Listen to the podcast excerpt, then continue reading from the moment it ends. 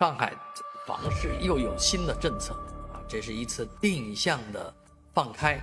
但是这项政策呢，在网上饱受争议啊，大家批评的批评的这个居观点居多，说的是面向啊这个外地户籍的青年啊，只要在本市交够五年的这个社保啊和个人所得税。啊，那可以在外环以外区域，出崇明岛啊，可以购买一套住宅楼，啊，这个这个政策出来之后呢，当然好多人说好啊，解决我的问题了，啊，但是更多的人觉得这个政策很鸡肋呀，这样的政策不是特别理想，甚至影响计划生育大策呢，啊，因为如果你在上海这个。交了五年的社保或者个人所得税，那那个年龄也得到二十八九岁左右了，二十七八岁，啊，还得说从大学刚毕业开始算起，啊，那如果是晚了几年再来上海打打工的，那你这五年还得熬呢，那五年之内，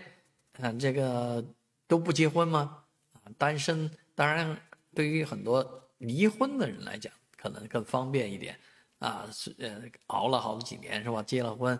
嗯，离了婚，然后再去买房，所以这些政策会不会又是一种啊对政对这个婚姻的这么一个呃不好的影响呢？因为以前就曾经发生过，为了买限购房啊，这个离婚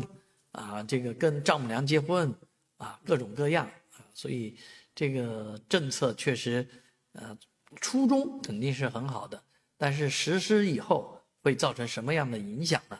我想这可能真是一个啊很让人头疼的事情啊！能不能就完全放开呢？限购这种非市场化的行为本来就不对，而限购之下，上海中心城区的房价，我听说都能到二十几万了。